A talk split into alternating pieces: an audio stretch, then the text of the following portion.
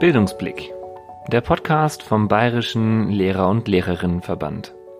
Heute blicken wir auf eine ganz besondere Persönlichkeit in der Bildungslandschaft.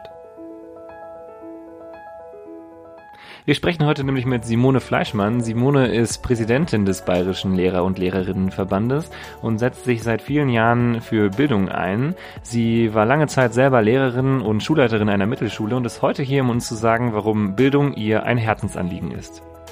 Wir haben das Gespräch mit Simone vor ein paar Monaten aufgezeichnet, als der Corona-Lockdown äh, noch ganz aktuell war, haben deswegen eine Videokonferenz mit ihr gemacht und deswegen kommt das an der einen oder anderen Stelle zu kleinen Tonaussetzern. Das bitten wir jetzt schon zu entschuldigen. Wir hoffen natürlich, dass ihr trotzdem dran bleibt für ein wunderbares Gespräch mit Simone Fleischmann, unserer Präsidentin. Ich freue mich drauf. Bis gleich.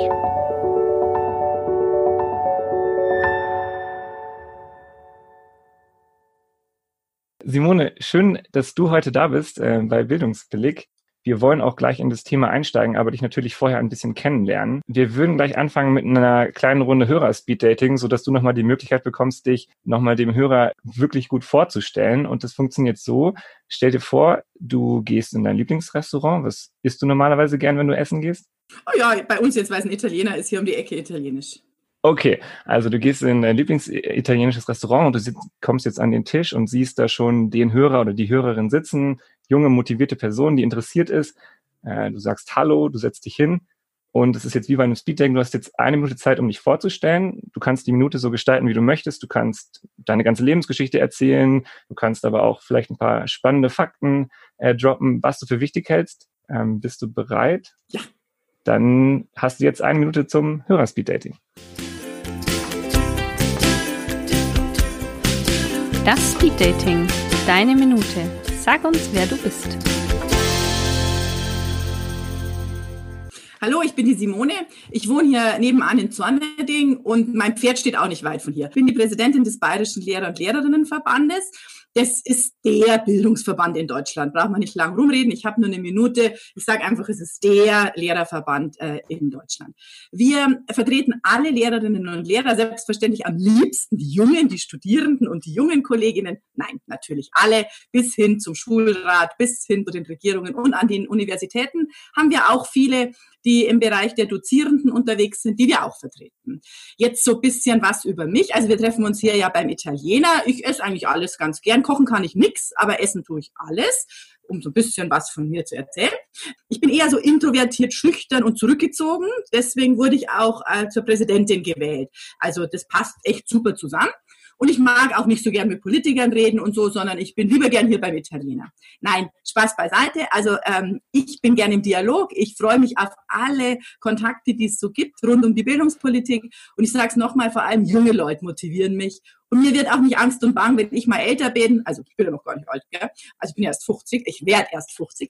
Wenn ich dann aber mal älter bin, dann kommen die Jungen nach, so coole Leute wie bei uns in den Studierendengruppen arbeiten. Solche werden dann Präsident oder Präsidentin. Äh, ich weiß nicht, wie viel ich schon geredet habe, ob schon eine Minute war. Das langt jetzt erst einmal. Ja, wunderbar. Das äh, ist doch schon mal gut. Ich freue mich natürlich auf den Dialog und ich gehe davon aus, dass das Speeddating gut funktioniert hat. Also, dass der Hörer oder die Hörerin jetzt natürlich auch im Restaurant mit uns bleibt und ähm, weiterhören mag, ähm, was du so zu erzählen erzählen hast, steigen gleich thematisch ein. Aber ich mag noch ähm, ganz kurz dich noch ein bisschen mehr persönlich kennenlernen. Und das machen wir mit Oder-Fragen. Ich erkläre noch mal kurz, wie es funktioniert. Ich würde dir ähm, jeweils zwei Antwortalternativen darlegen und du wählst aus und sagst kurz, warum du dich für was entscheidest.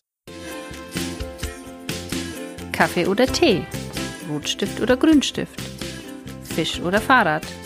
Entweder oder, deine Wahl. Wir fangen mal ganz einfach an. Das ist, glaube ich, so eine klassische äh, Lehrerfrage. Tee oder Kaffee? Kaffee. Kannst du sagen, warum?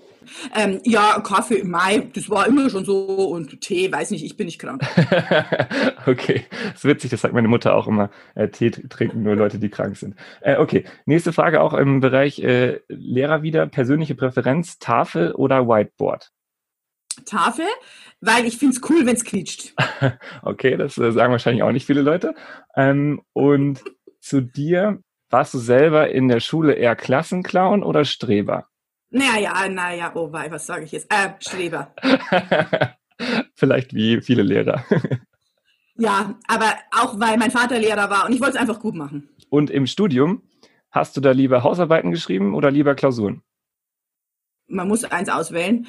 Ähm, nee, also dann lieber Hausarbeiten weil ich da so ein bisschen mehr mit meinen Gedanken schwanger gehen konnte und die fassen konnte. Das war mir, wenn dann, die Hausarbeit lieber, ja. Aber du hast jetzt schon gesagt, Kolloquium, also eigentlich lieber mündliche Prüfung. Also ich bin schon knallhart der Beziehungsmensch. Und wenn ich jemanden sehe, ich kenne da so einen Gerrit äh, und der ist zum Beispiel ein cooler Typ und wenn ich den sehe, dann kann ich mit dem mich richtig gut unterhalten. Äh, und wenn ich das alleine machen sollte, bin ich nicht so gut. Funktioniert gut. Okay, jetzt die letzte Frage. Ähm, es wird ein bisschen pädagogischer. Frontalunterricht oder Gruppenarbeit? Ganz klar Gruppenarbeit, äh, weil ich schon ganz in den Anfangszeiten meiner ersten Stunden drauf setzte, dass die Kids miteinander arbeiten und immer Gruppensitzordnungen hatte. Bei mir gab es nie frontal. Okay, super. Dann vielen Dank für diese Runde oder Fragen. Und ähm, wir bleiben noch bei äh, dir und deinem, deinem Weg ein bisschen.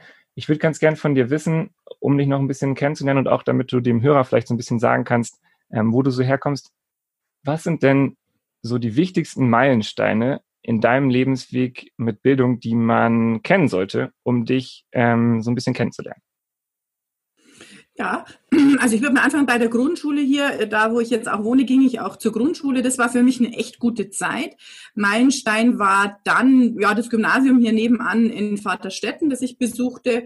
Ähm, mit dem heutigen Landrat zusammen äh, war ich in ähm, Leistungskurs Mathematik. Das ist immer was, was mich auch jetzt aktuell begleitet, weil wir uns natürlich auf anderen Bühnen äh, jetzt immer treffen.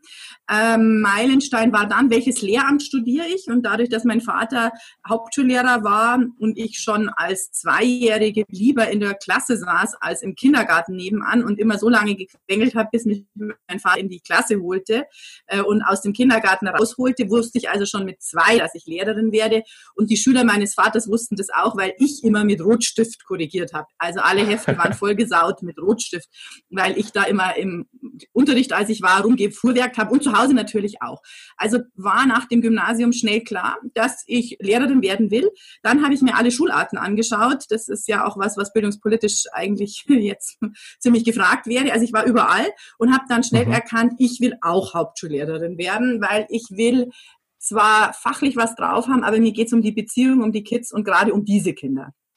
Ja. ja.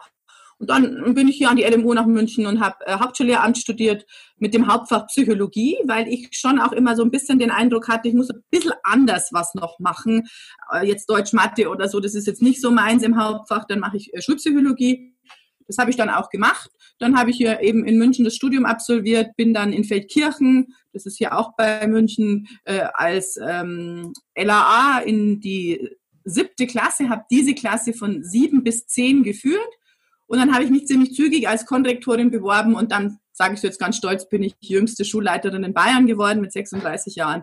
Und das war einfach schon cool. Ich wollte schon immer auch mich einbringen. Naja, und jetzt darf ich ja im kleinsten Lehrerverband die Präsidentin sein. Nein, also die Bildungspolitik hat mich immer schon schwer beschäftigt. Ich war lange natürlich schon als Studentin dann im BLLV, mein Vater eben auch und somit war ich geborene BLLVlerin und habe das dann nicht ganz so aktiv am Anfang gemacht, aber dann eben bin eingestiegen als Beisitzerin, als mhm. Abteilungsleiterin. Naja, und 2015 hat man dann gedacht, man könnte eine Frau mal an der Spitze eines Lehrerverbands brauchen.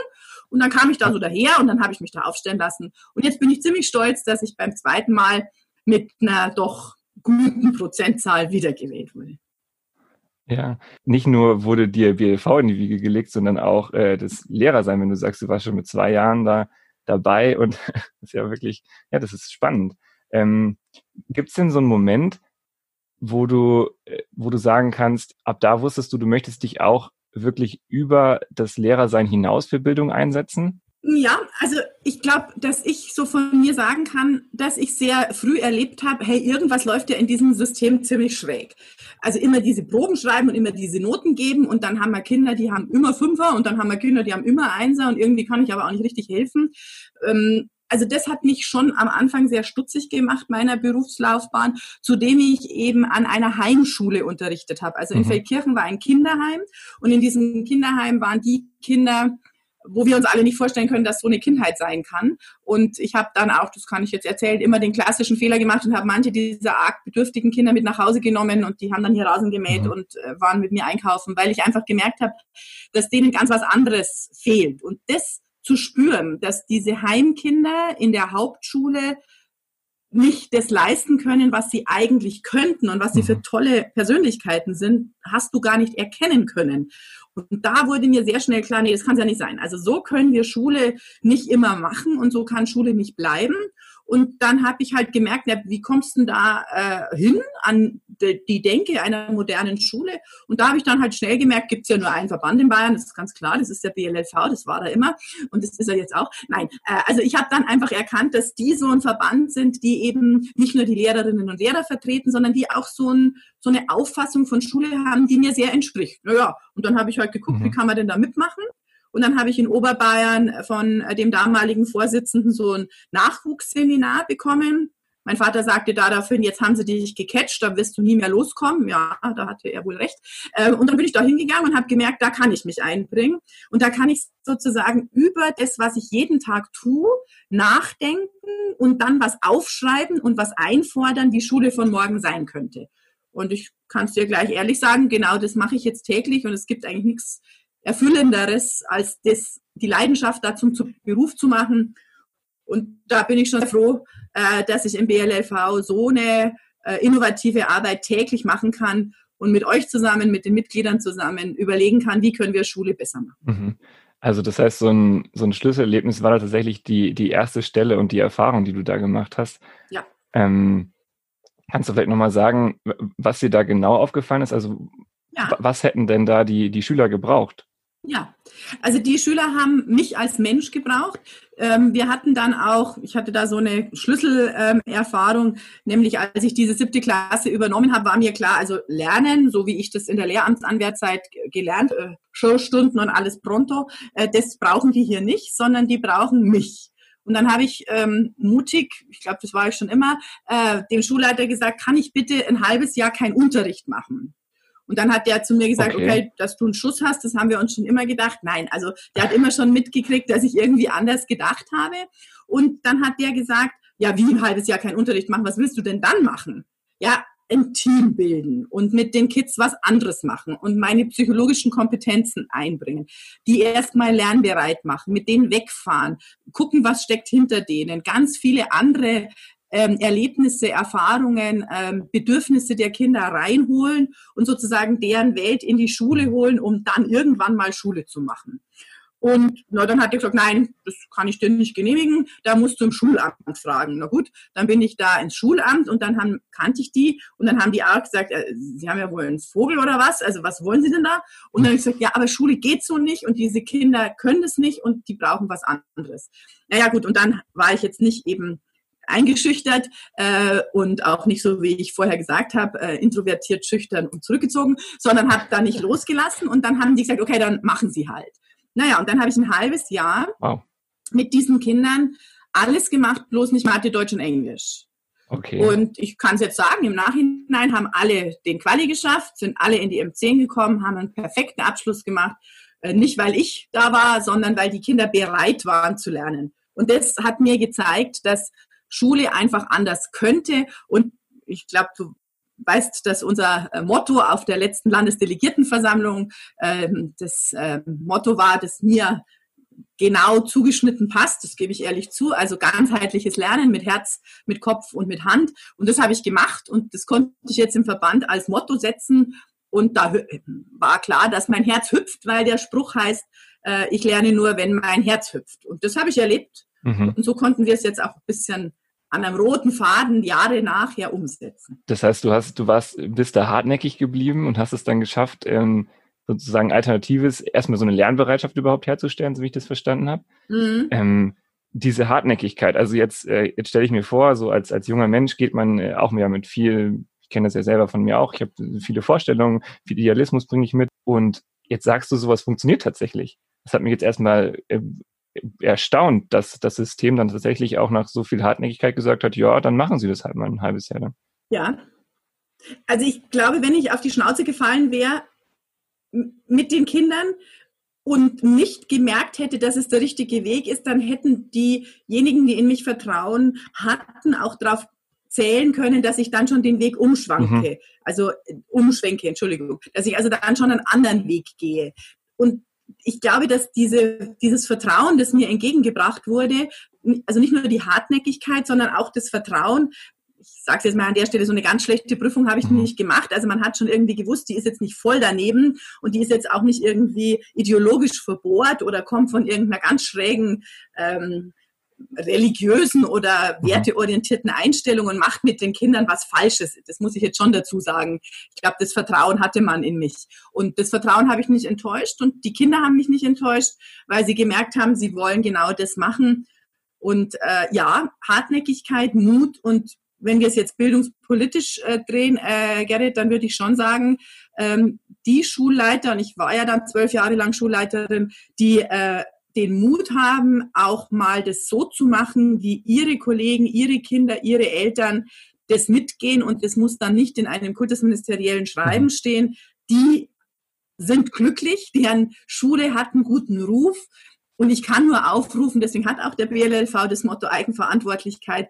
Jeder, der den Mumm hat und dann auch sagt, warum er es macht, wird zufrieden sein. Und ähm, ich, ich glaube, ja, Hartnäckigkeit, Mut und auch das Bestreben, unsere Profession ernst zu nehmen und zu sagen, ich kann das und ich weiß, das ist der richtige Weg, jetzt machen wir das auch so. Mhm. Das ist eine wahnsinnig schöne Botschaft, ähm, weil natürlich, du hast vollkommen recht, ich meine, alle Leute, die diese Ausbildung durchlaufen haben, die haben ja auch wahnsinnig was drauf. Also ich meine, wir machen ja eine, ein langes Studium, wir gehen dann ins Referendariat und natürlich sind da Kompetenzen da. Und Absolut. schöne Botschaft zu sagen, vertraut da auch auf das, äh, was ihr könnt. Ja, und lasst dich nicht vom Weg abbringen. Also wenn ich nur sagen darf, wenn ich euch bei uns jetzt diese weiß jetzt nicht genau, wie das immer heißt, Teamwochenenden oder so für die Studierenden und für die Jungen. Wenn ich euch da sehe, was ihr da könnt, ja, da kann ich ja nicht die Hälfte von dem methodisch. Da habe ich ja überhaupt nicht diesen Esprit drauf. Ich habe überhaupt nicht diesen Zugang. Das kann ich halt nicht, obwohl ich jetzt äh, durchaus viel Lehrerfortbildung gemacht habe, aber da hat sich halt viel getan. Und die Methoden und die Zugänge und die Art und Weise, die ihr habt, um über Themen nachzudenken, ja, das ist doch der Wahnsinn, wenn ihr das in die Schule einbringt, dann ist eben nicht mehr das so wie vor 20 Jahren, sondern dann macht ihr eben was Modernes, was ihr ich weiß jetzt nicht, ob im Studium, aber zumindest beim BLV mhm. kann man das lernen, äh, was man da so lernt.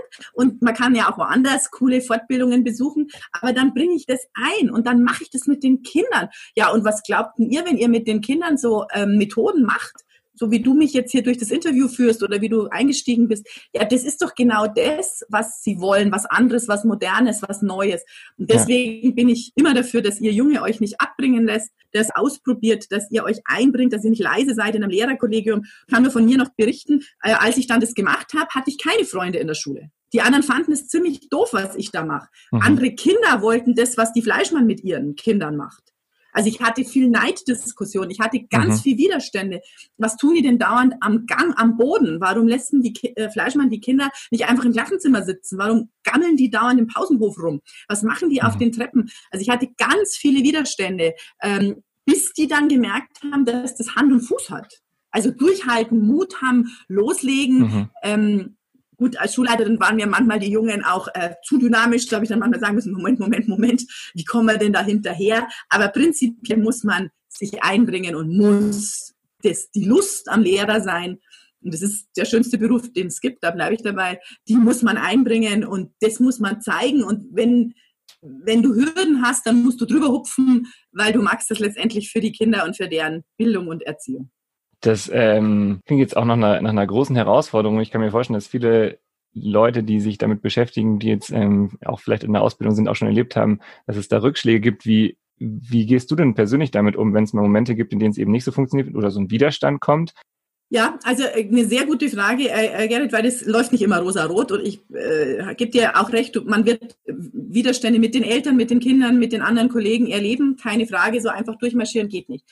Also, äh, dass man Hürden mhm. überhüpfen muss, geht nur, indem man mit den Widerständen gut umgeht und wie geht es in Supervision, in Balance-Gruppen, in Lehrergesprächskreisen. Und da war ich seit Anfang an als Lehrerin, da war ich als Schulleiterin und ich habe jetzt auch einen Coach als äh, BLV-Präsidentin, weil ich glaube, dass wir alle blinde Flecken haben und dass wir im sozialen Beruf, wo es permanent auch um soziale Themen geht, die bei dir ganz tief im Herz ankommen, nicht nur im Hirn, ähm, die musst du irgendwo loswerden. Und ich kann auch mal dazu sagen, also die Partner interessieren sich nicht immer so wahnsinnig für die äh, 27 Schüler, die du da hast, und die kennen ja manchmal die Namen besser äh, wie irgendwie jemand im beruflichen Setting. Ähm, das darf nicht sein. Also da ver, ähm, verprellen wir unsere Partner auch äh, und, und missbrauchen sie als Supervision. Also gehen wir lieber in Supervision. Also ich kann nur raten, Austausch mit Lehrern, Austausch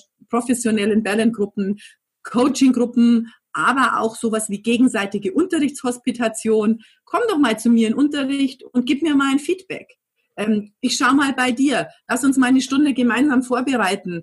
Fällt dir auch auf, ähm, dass die zwei Mädels äh, vorne überhaupt nicht da sind? Was haben die denn deiner Meinung nach? Also ich kann nur raten zu Reflexion, professionalisierter Reflexion im Rahmen von Supervision.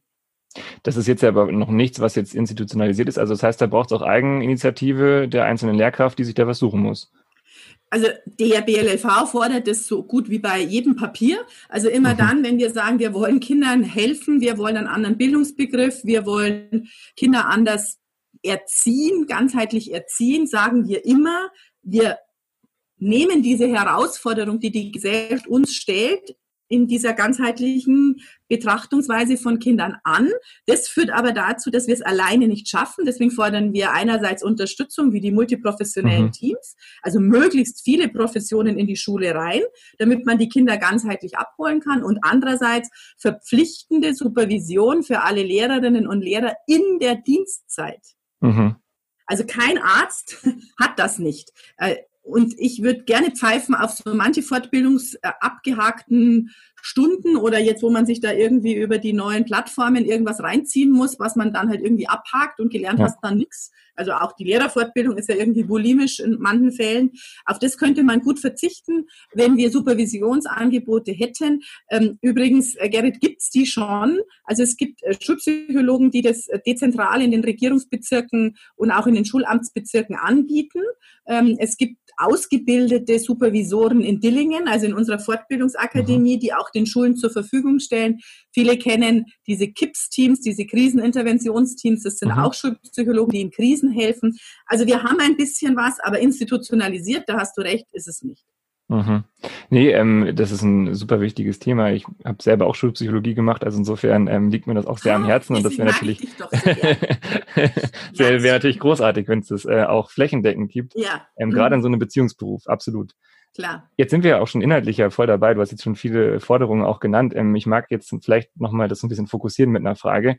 Ähm, die kennst du vielleicht auch äh, aus der schulpsychologischen Arbeit und zwar die Wunderfrage. Ja. Und zwar ähm, ist das Szenario folgendes du gehst ins Bett, hm? du gehst schlafen und in der Nacht passiert ein Wunder. Und auf, auf einmal ist Schule am nächsten Tag genauso, wie du es dir vorstellst. Jetzt wäre meine erste Frage, woran merkst du, dass das Wunder passiert ist? Dass Kinder die Lust, die sie mitbringen als Erstklässler, auch noch dann in den Jahrgangsstufen, wo sie sitzen, haben. Die Lust, mhm. was zu lernen, die Lust, was zu entdecken, die Lust, mit anderen zusammen in einem guten Beziehungsgeflecht frei von Leistungsdruck und frei von immensen Stress Bock haben auf, ich will jetzt was erfahren. Also ich merke es konkret in der Stimmung, die herrscht, wenn ich reingehe nach mhm. dieser Wundernacht ähm, und sehe, dass da Kinder sind, die äh, sich freuen auf den Unterricht oder auf das, was dann da passiert. Die lachen. Die Schule ist ein Haus, in dem nicht nur gelernt wird, sondern gelebt wird. Da war man vielleicht schon zum Frühstück, da bleibt man auch länger. Da sind auch andere Menschen, also sichtbar mache ich das fest daran. Ich bin sehr häufig in Schweden an Schulen und da ist es zum Beispiel so, dass ganz viele Erwachsene, die keine Lehrer sind, da sind. Sichtbar wird es daran, dass die Welt draußen in der Schule abgebildet ist. Da gibt's Büros in der Schule, da gibt's Arbeitsstätten in der Schule. Also es ist kein äh, Lernhaus, sondern ein Lebenshaus. Und das sieht man, das kann man spüren an den Köpfen derer, die da drin sind. Also lachende Kinder, die Bock haben. Lehrer, die in losen Lerngruppen arbeiten. Also ich würde sagen, dieses Wunder müsste auch baulich natürlich sich äh, zeigen, Aha. indem du also keine geschlossenen Klassenzimmertüren hast, sondern sehr stark, was es ja auch ein bisschen schon gibt in, in, in ganz besonders guten Schulen, äh, offene Lernhäuser. Schüler entscheiden, wo sie hingehen, weil sie äh, an dem und dem Themenfeld gerade dran sind, weil sie in zwei Wochen eine Prüfung schreiben wollen nicht, weil sie müssen, besuchen sie jetzt ein Modul, das zum Pythagoras äh, stattfindet, wo aber heterogen die Kinder aus unterschiedlichen Jahrgangsstufen sitzen. Also ich würde damit den Jahrgangsstufenbetrieb auflösen. Ähm, meine mhm. Schule wäre dann eben ohne Jahrgangsstufen, auch ohne fixes Arrangement im Sinne von, ich bin immer im gleichen Zimmer und hocke immer am gleichen Stuhl. Das würde diese Schule nicht mehr sein. Und vielleicht mal ganz allgemein gesprochen, ich würde es merken daran, dass die, die da sind, mit Herz, Kopf und Hand dabei sind, also die sozusagen auch als ganzer Mensch da sind und nicht den Job mhm. abhaken, nicht das bulimische Lernen auskotzen oder nicht schimpfen auf die Lehrer als Eltern oder als Schulleiter eigentlich spüren, hey, ich habe hier überhaupt keinen Gestaltungsfreiraum, ich bin hier irgendwie der äh, Loyalitätsbote und setze um, was die von oben denken. Also man merkt schon auch am System, am Ganzen. Also quasi so, wenn äh, Schule anders wäre oder so wäre, wie du sie sie vorstellst, wenn dieses Wunder passiert ist, dann wäre es erstmal so, dass es eine offene Atmosphäre gäbe, die dann dazu sorgen oder dafür sorgen würde, dass die äh, Schüler auch so ein bisschen eigenverantwortlicher, selbstbestimmter agieren können. Und das würdest du dann natürlich sofort merken an deren Stimmung und vielleicht auch daran, dass ihre Neugier so ein bisschen bestehen bleibt, so ein bisschen so die Neugier. Ja. Ähm, ja. ja, alles mhm. richtig zusammengefasst. Äh, einfach ein Lebenshaus. Also ich glaube, so mhm. dieser Change von Lernhaus zu Lebenshaus, das wäre für mich die Schule von morgen. Mhm. Wer kann denn sowas verändern? Wer kann denn dafür sorgen, dass Schule so wird? Mhm. Also das ist eine, eine aktuelle Frage. Wir äh, erleben ja gerade jetzt in äh, Corona-Zeiten, dass ganz vieles sehr kritisch hinterfragt wird. Ähm, wer kann sowas verändern? Warten können wir nicht, bis das die Politik äh, äh, macht. Mhm. Äh, warten können wir nicht, bis ein Kultusminister jetzt sagt, ich mache das mal. Warten können wir nicht, bis die Kultusministerkonferenz ein neues Schulkonzept auflegt. Das heißt jetzt alles nicht, dass die nicht in der Lage wären, sondern das kann nur gelingen, wenn die Gesamtstimmung in die Richtung geht. Und deswegen mhm. sage ich, ist aktuell eine sehr fruchtbare Zeit. Nämlich haben wir durch das Lernen zu Hause, die Notbetreuung und das Lernen in der Schule jetzt in Corona-Zeiten in ganz Deutschland eine Diskussion, die da heißt, hey, was soll denn Schule eigentlich leisten? Äh, mhm. Wahnsinn, was Lehrer alles machen jetzt schimpft man natürlich auch wieder auf sie, das kommt ja immer ganz schnell, aber lassen wir ja. mal kurz beiseite. Also was die alles leisten, Gottes Willen, wenn mein Kind jetzt nicht bald in die Schule geht, ich drehe hier durch, ich kann das ja auch alles gar nicht meinem Kind beibringen. Das können doch nur die Lehrer. Oder auch die Frage, wie? Äh, man kann nicht sitzen bleiben. Ja, was? Also wenn man nicht sitzen bleiben kann, dann braucht man eigentlich auch nicht mehr in die Schule gehen. Oder Kinder, die sagten, wie, man schreibt keine Schulaufgabe. Ja, wie, für was lerne ich denn dann? Lernen mhm. und dann keine Schulaufgabe und keine Note, gehe ich nicht hin, brauche ich nicht hingehen. Also die Fragen, die sich jetzt stellen, Hauptfächer oder Nebenfächer unterrichten, ähm, keine Note, kein Sitzen bleiben, die Frage, wie bildungsgerecht ist es denn? Wer siegt denn jetzt? Wer schafft das digital? Wer kann denn das ohne Beziehung nicht schaffen? Also alle Fragen, die sich jetzt stellen, die sich Journalisten stellen, die sich die Mama nebenan stellt, die mir permanent gestellt werden, äh, wenn ich über die Straße gehe. Also sag mal, Simon, es kann ja wohl nicht so weitergehen. Das ist ja nicht mehr Schule. Wie soll denn das gehen? Die ganze Nation geht unter, wenn die nichts mehr lernen. Also mhm. alle Menschen sind es. Äh, Gerrit, wenn du fragst, wer kann es? Und es wäre schön, wenn Menschen wie wir die ein klares Menschenbild haben, die ein klares Bildungsverständnis haben, die eine klare Vorstellung von veränderter Schule haben, diesen Dialog weiter treiben könnten. Und da braucht es die Verbände, da braucht es vor allem Verbände, die jetzt nicht nur bornierte, engstirnige Vorschläge für Sommer machen, sondern die äh, mit wie wir, das ist jetzt Eigenwerbung klar, ähm, einen Bildungs- und Erziehungsbegriff haben, den wir breit angelegt haben und den wir auch in der ganzen gesellschaftlichen Breite diskutieren wollen. Also sagst du quasi, es liegt so ein bisschen daran, wie man diese aktuelle Situation vielleicht auch mitnimmt und auch so ein bisschen dann natürlich an den einzelnen Lehrern, Eltern, vielleicht auch Schülern. Ähm, das heißt aber, wenn ich das so raushöre, das Vertrauen darin, dass äh, sich da jetzt von oben was verändert und dass die Bildungspolitik da was macht, das äh, ist nicht so da. Also wer ist oben und was sollen die da oben tun? Mhm. Also ich, mhm. ich bin nicht dagegen. Das, wenn ein Minister sagt, hey, ich habe jetzt eine neue Idee, äh, wie wir Begabtenförderung machen, das, das kann er machen und das ist auch okay. Also habe ich nichts dagegen und das diskutieren wir auch gerne mit dem BLLV dann und mit anderen Verbänden. Aber das große Ganze verändern, also ich weiß jetzt nicht, ähm, ob ein Firmenchef bei dem Unternehmen es gut läuft, der gute Zahlen fährt, von Haus aus sagt, das mache ich mal alles irgendwie ganz anders. Ähm, mhm jemand, der oben steht in einem Bildungssystem mit roundabout äh, 160.000 Lehrerinnen und Lehrer oder 115.000 Lehrerinnen und Lehrern, ähm, die du da alle mitnehmen solltest, mit immens vielen Schulen, mit immens vielen Systemen, die du ändern sollst. Also ich glaube nicht, dass einer sagt, juhu, äh, ich mache jetzt mal eine große Änderung und da sind dann bestimmt ja. alle dafür. Das ist eine Erwartungshaltung, die habe ich nicht. Ich habe ja. sie eher so, wenn wir Ideen mit der Gesellschaft, mit der Community, mit den Eltern, den Lehrern, denen, die sozusagen die Bildungspolitik beeinflussen, wenn wir da einen Dialog führen und wir erkennen, das muss anders werden, siehe zum Beispiel Ganztag. Das war vor ein paar Jahrzehnten noch linkes Gesochse. Jetzt machen wir das in Bayern auch, weil eben die Bedürfnislage so war. Und das hat auch nicht das Ministerium erfunden oder der Ministerpräsident, mhm. sondern das hat sich entwickelt aus der gesellschaftlichen Notwendigkeit heraus. Demokratiepädagogik, da in meiner Zeit hat man gesagt, naja, Demokratie, das haben wir und das bleibt und das ist so.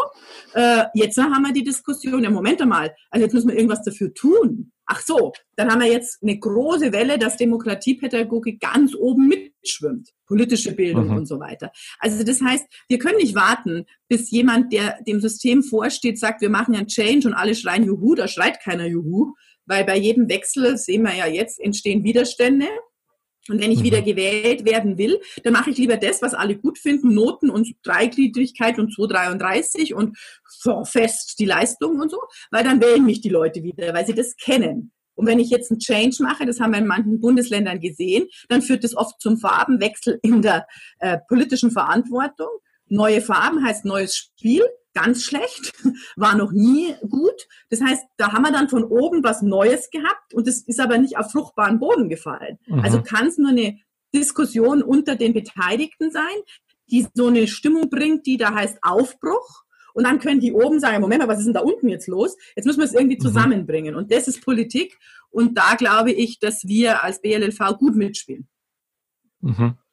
Vielleicht ist an der Stelle ganz gut, äh, eine Pause zu machen und einmal noch kurz eine Kategorie äh, zu starten. Und zwar erkläre ich nochmal kurz, ähm, worum es geht. Wir machen äh, die Kategorie nur ein Wort. Ich ja. gebe dir ein Wort und du gibst mir ein Wort zurück. Jetzt muss ja. ich mal eben kurz meinen Zettel suchen. So, jetzt habe ich ihn. Ähm, und meine, mein erstes Wort an dich wäre Übertritt. Scheiße. Digitalisierung. Auch. okay. ähm, die neue Oberstufe, G9. Mal schauen. Lehrerbildung. Neu denken. Und Schultoiletten. Pfui. okay, vielen, vielen Dank für diese Einwortreaktion.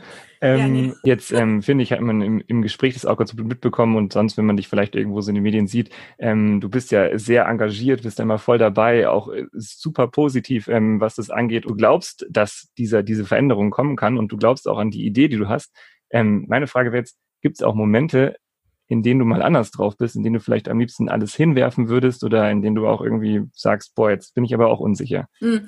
Also äh, natürlich hast du recht, dass wir ähm, Widerstände erleben, dass wir auch erleben, dass wir scheitern mit unseren Forderungen ein klassisches Beispiel, den Probeunterricht hatten wir gefordert, bei Corona jetzt auszusetzen und wegzunehmen mhm. und die Kinder nicht in diese Stressphase zu schicken. Das ist die heilige Kuh des Übertritts, die jetzt in der bayerischen Bildungspolitik nicht geschlachtet werden kann, auch nicht in Corona-Zeiten. Also man hat für euch Studierende viel versucht zu machen, hat ja auch einiges hingekriegt.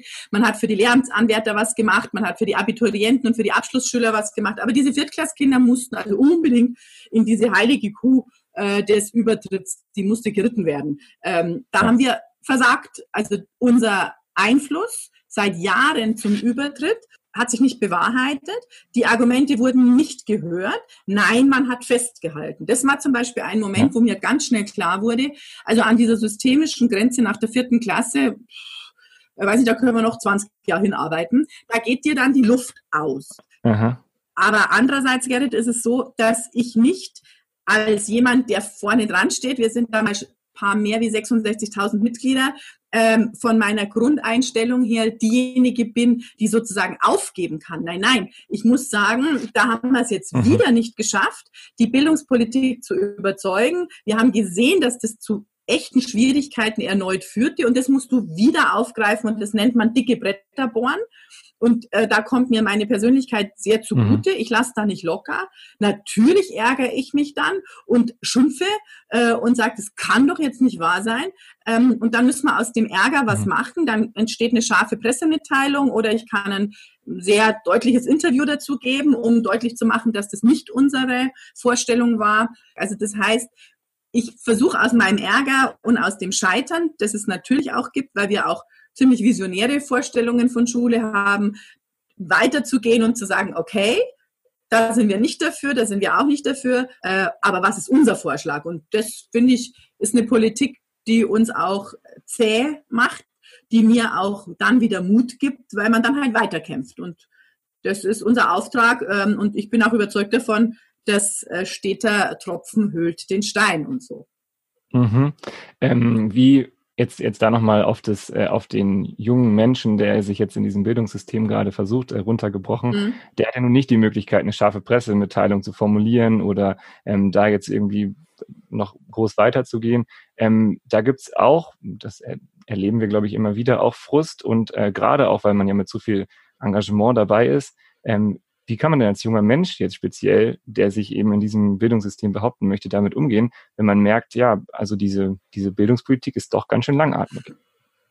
Also ist die Frage, was ist das Ziel? Also wenn das Ziel ist, wie ich damals in meiner siebten Klasse für diese 24 Kinder was hinzukriegen, was anders ist und ihnen ein Angebot zu machen, das sich abhebt, dann kann ich das schon, so habe ich ja vorher begründet, ziemlich mhm. an meiner Schule vor Ort auch beeinflussen. Und das ist schon ein wesentlicher Punkt. Also ich kann nicht immer warten, bis von oben irgendwas kommt, bis irgendjemand alles anders macht und dann bin ich glücklich, sondern ich muss mhm. da ansetzen, wo ich bin. Also im Unterricht, an meiner Schule, mit meinen Kindern und den Möglichkeiten, die ich habe. Und da gibt es einige. Also ähm, ich kann es oft nicht mehr hören, wenn man sagt, man darf ja hier nichts ausprobieren, es gibt hier mhm. keine Chancen. Nein, nein. Also muss man schon erstmal anfangen und sagen, es gibt in meinem Unterricht, an meiner Schule entweder ein cooles Projekt, das ich ansetzen kann. Ich kann in einer tollen AG mitarbeiten, ich kann eine neue AG gründen. Also ich kann mhm. schon auch mit Eigendynamik vor Ort was machen. Dann kann ich mich ehrenamtlich engagieren, wie zum Beispiel in einem Verband, der meinen bildungspolitischen Vorstellungen entspricht und sagen, hey, da mache ich mit. Äh, in der Studentengruppe, bei dem jungen BLLV oder mhm. eben dann in meinem Bezirk, wo ich so einen kleinen Job übernehme und immer wenn die dann bildungspolitisch diskutieren, mische ich mich ein. Ich gehe, ich kenne da Menschen, die gehen auf Demonstrationen und brüllen dann laut ja. ähm, und ja. sagen mit ihrem Gebrülle sozusagen, so geht's nicht, Herr Minister. Das sind Bekundungen, das ist eine Demokratie, so funktioniert's Gott sei Dank bei uns, dass ein Mensch, der ähm, staatliche Verantwortung hat, spürt so nicht mit uns so nicht. Das ist eine Möglichkeit, um Protest zu zeigen. Und dann sollte man halt den Protest, was wir ja auch verbandspolitisch tun, in Lösungen ummünzen. Wenn ich merke, dass mich das Bildungssystem in Bayern total und in Gänze blockiert in meiner Persönlichkeitsentwicklung, dann ist natürlich schon auch die Frage zu stellen, mhm. ich hatte da viele junge Kolleginnen und Kollegen auch begleitet, was kann ich machen, um mit dem System, das ich nicht ummodeln kann morgen, das denke ich, es steht außer Frage, ist eine lange Strecke, mhm. in dem System trotzdem glücklich zu bleiben. Also Sonderaufgaben zu finden, Projekte zu finden, die mich sehr zufrieden machen, eine Band zu leiten an der Schule zum Beispiel, wo ich dann merke, hey ja, das ist genau das, was die Kids mhm. brauchen. Ich kriege da die Beziehung zurück. Ähm, wir können Auftritte machen. Ich merke, dass schlimmste Kinder total cool singen können. Also ich muss irgendwas finden im System, was mir sozusagen Satisfaction gibt, damit ich auch noch diese Balance halte. Oh, jetzt muss ich eine Schulaufgabe schreiben und Fünfer fallen. Aber andererseits mhm. habe ich eine Band oder einen Schulten oder eine Digitalgruppe oder eine Videogruppe oder eine, macht die Homepage mit den Kids oder macht die Lernvideos für Mathematik im Haus mit den äh, Jugendlichen. Also es gibt schon Chancen. Ich muss nur immer dafür sorgen, dass ich nicht mehr frustriert bin als motiviert bin. Und da muss ich auf mich selber achten. Mit Supervision mhm. einerseits, habe ich vorher gesagt, aber eben auch, wo kann ich mich engagieren in der Schule, verbandspolitisch ehrenamtlich, als Demokrat, ähm, gibt es ja noch andere Möglichkeiten, mich auch einzubringen in den politischen Prozess, aber eben dann mhm. auch zu schauen, wo gibt es Chancen im System, damit ich nicht auf die nächsten 20 Jahre warten muss, wo wir dann vielleicht mal ein anderes Bildungssystem haben, das übrigens ähm, nie immer allen passen wird. Also ähm, äh, ja, ist ja nicht so, dass wir wüssten, wie es geht. Wenn wir im Föderalismus ja. nach Deutschland schauen, dann können wir schon mal kurz festhalten, dass es scheinbar kein Land so optimal hinkriegt, äh, weil ich bin stellvertretende Bundesvorsitzende und wir sitzen regelmäßig zusammen in Berlin äh, mit allen Vertretern aus allen Bundesländern. Ja, Aha. irgendwie sagt da keiner, also pass mal auf, also wir leben in dem Bundesland, da hast du die erste Sahne-Bildungspolitik. Also es ist überall was zu tun. Und ich glaube, da gibt's auch die, den goldenen Weg gibt's da nicht. Mhm. Mhm. Du hast aber auf jeden Fall ein paar Möglichkeiten genannt und äh, vielleicht konnte der ein oder andere Hörer oder Hörerin da auch was mitnehmen und sagen, hey, ja, das ist doch eine gute Anregung für meine eigene ähm, Laufbahn in der Schule. Ähm, bevor ich dir die letzte Frage stelle, wir kommen so langsam zum Schluss, mag ich dich noch fragen, äh, Gibt es noch irgendwas, was dir noch besonders auf dem Herzen liegt, das ich jetzt noch nicht gefragt habe, das du aber gerne noch äh, sagen würdest?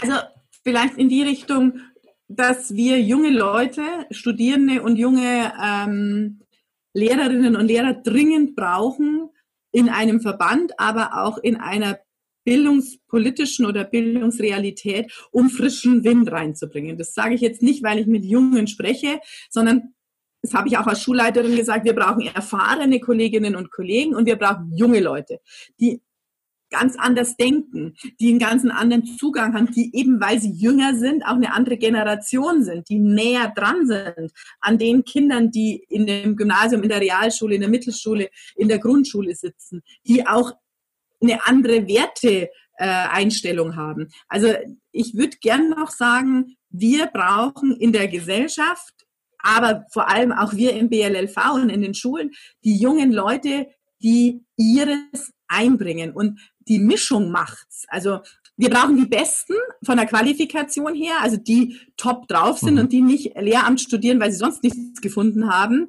äh, oder weil sie sagen, es ist ja cool, Beamter zu sein. In wirtschaftlich schwierigen Zeiten, die wir jetzt dann haben werden, gibt's diese Motivationslagen, sondern wir brauchen Lehrer, ja. die sagen, hey, ich will Mittelschullehrer werden. Diese Kinder haben es verdient, mich zu kriegen. Also so sehr rosarot formuliert jetzt, aber ich bin der Mensch, der diesen Kindern was geben will.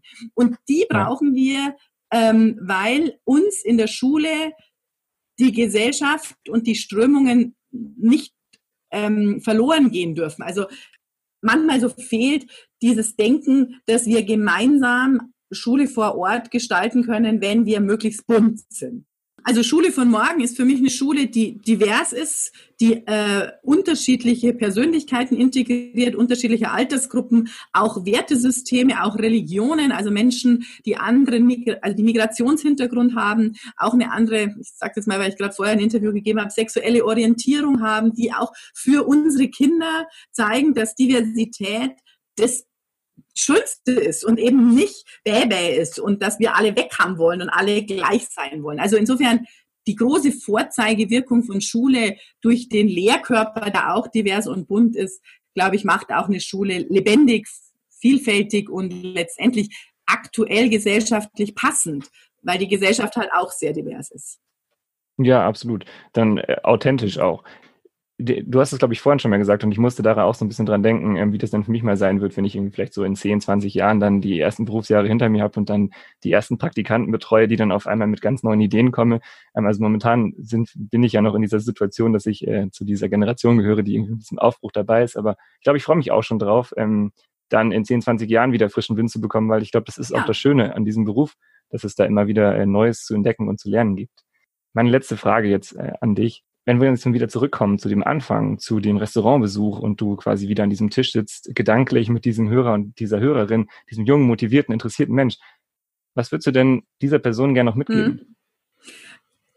Jeder in unserer Gesellschaft muss sich, ähm, das klingt jetzt sehr abgehoben, einbringen, aktiv einbringen. Also ich glaube, dass dieses demokratische sich zeigen mit seiner Meinung nicht nur als Schulmensch, also als einer, der in der Schule ist, sondern der Gesellschaft mitgestalten will. Also junge Leute brauchen Energie und haben Energie und dürfen nicht sagen, hey, wann ändert sich von oben irgendwas, sondern wie packe ich an, wo mache ich mit, wo mische ich auf oder mit ähm, und bringe das, was ich an Energie habe, an Zugang ein und lass mich nicht abbringen. Also ähm, mhm. dieses warten, dass es irgendwie besser wird oder warten, dass der Minister morgen alles ganz anders macht oder dass Ministerpräsident Söder jetzt auf einmal einen Turnaround hinlegt und wir jetzt ähm, Schulen haben, äh, die ohne Noten äh, funktionieren. Das, das mhm. ist nicht, kann nicht die Erwartung sein, sondern ich würde jeden jungen Menschen motivieren wollen, pack an, mach mit, such Chancen, such Nischen, wo du dich einbringen kannst als Demokrat in der, in der Gesellschaft, aber eben auch als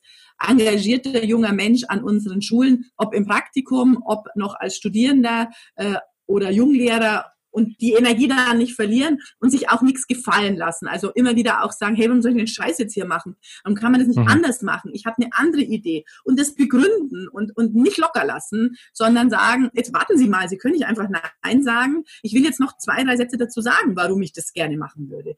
Und dann mhm. in einem Dialog auch was Neues entstehen lassen. Und das würde mich total mutig machen, dass Schule sich auch ändert für den BLLV habe ich schon gesagt, habe ich null Angst. Es gibt so viele coole junge Leute, die bei uns als Studierende oder im jungen BLLV arbeiten. Wenn wir mal nicht mehr sind, da wird es super weitergehen, weil wir auch, ähm, glaube ich, schon auch stark darauf setzen, dass die Studierenden und die Jungen Bock drauf haben, in unserem Verband mitzumachen. Und es muss das Ziel sein eines Verbandes und letztendlich einer Gesellschaft, dass die, die nachkommen, diese Gesellschaft tragen. Und das klingt jetzt ein bisschen abgehoben, aber es ist ein Aufruf zu engagier dich, mach mit, mach mhm. Ehrenamt, bring dich ein und die Demokratie lebt von jedem Einzelnen. Mhm. Super. Dann äh, vielen, vielen Dank dir auf jeden Fall schon mal erstmal soweit für das Gespräch. Gerne. Ähm, kommen wir zum Schluss des Gesprächs. Simone, vielen, vielen Dank, dass du da warst, äh, dir heute die Zeit genommen hast, dass du mit uns heute auf Bildung geblickt hast ähm, und dir natürlich dann viel Kraft und Erfolg für alles, was so kommt. Ich sage vielen Dank äh, für das Gespräch. Ich habe gemerkt, ähm, Menschen wie du fragen das Richtige und Menschen wie du sind ja im BLLV. Also äh, habe ich für die Zukunft keine Sorge. Super, vielen, vielen Dank. Das war's für diese Woche mit Bildungsblick. Ihr erreicht uns wie immer bei Fragen, Wünschen, Anregungen oder Ideen gerne, indem ihr uns eine E-Mail schreibt an bildungsblick.blv.de. Ihr dürft uns natürlich auch gerne auf Instagram finden und da eine Nachricht schreiben. Wir freuen uns sehr über eure Anregungen. Bildungsblick, der Podcast vom Bayerischen Lehrer- und Lehrerinnenverband. Wir hören uns in zwei Wochen. Macht's gut, ihr Lieben. Ciao.